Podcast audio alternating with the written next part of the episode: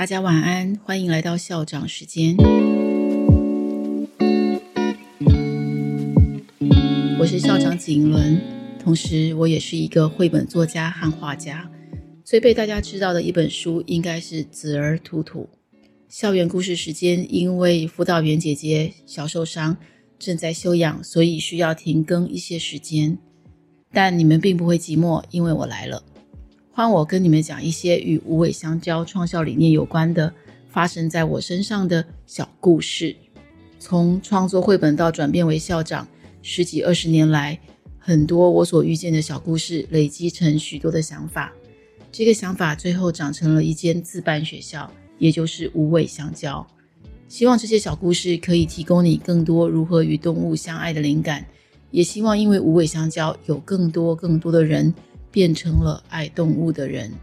今天我要讲的故事是这只我不要了。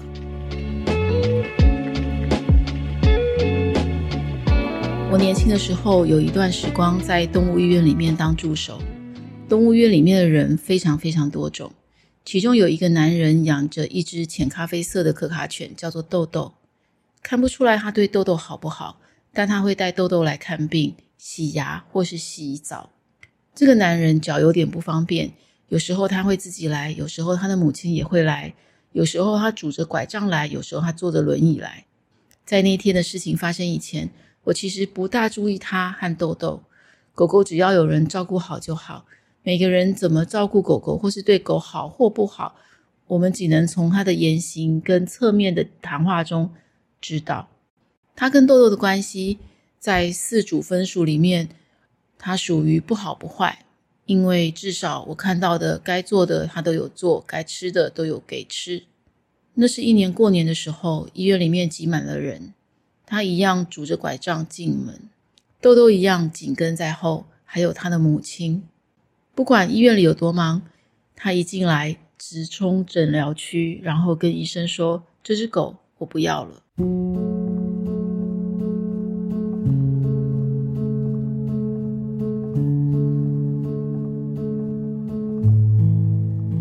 每个在候诊间里面的人都不敢相信自己听到了什么，因为他说的那么理直气壮。医生没有理会他。这故事还有许多细节。但时间久远，我现在已经记不大清楚。唯一记得的是，医生对他大吼：“你要丢自己出去丢，不要丢在我这里。”现场的空气很紧张，几乎凝结了。大家都在看下一步会发生什么。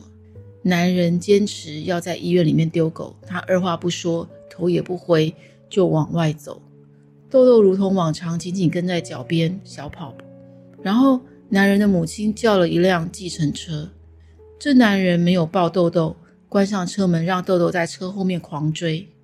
一个在现场的客人因为担心追了出去，追在豆豆的身后，豆豆跌了一跤。这个客人把豆豆抱回动物医院，气氛很不好，大家都很生气。可是没有人可以带豆豆回家。医生也很生气，他当豆豆的医生很久了，他让豆豆在医院里面住了下来，就拴在诊疗间里。每天看诊的时候，豆豆就在他的后面。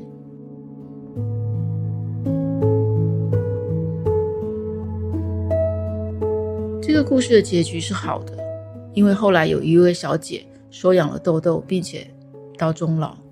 豆豆有一个很棒的狗生。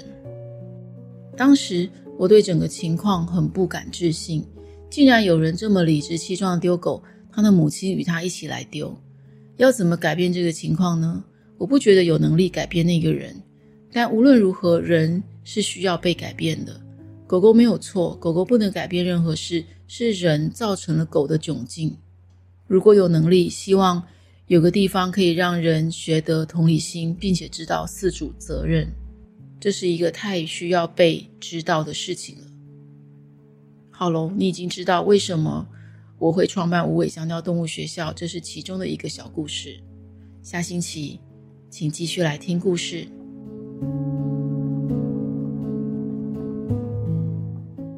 如果你愿意成为推动动物友爱教育线上的伙伴，请您每个星期都来收听小故事，并把这些小故事的感想分享给朋友，也分享给我。五星好评和小赞助、留言和分享都是我们的鼓励，谢谢你。我们下星期线上相遇。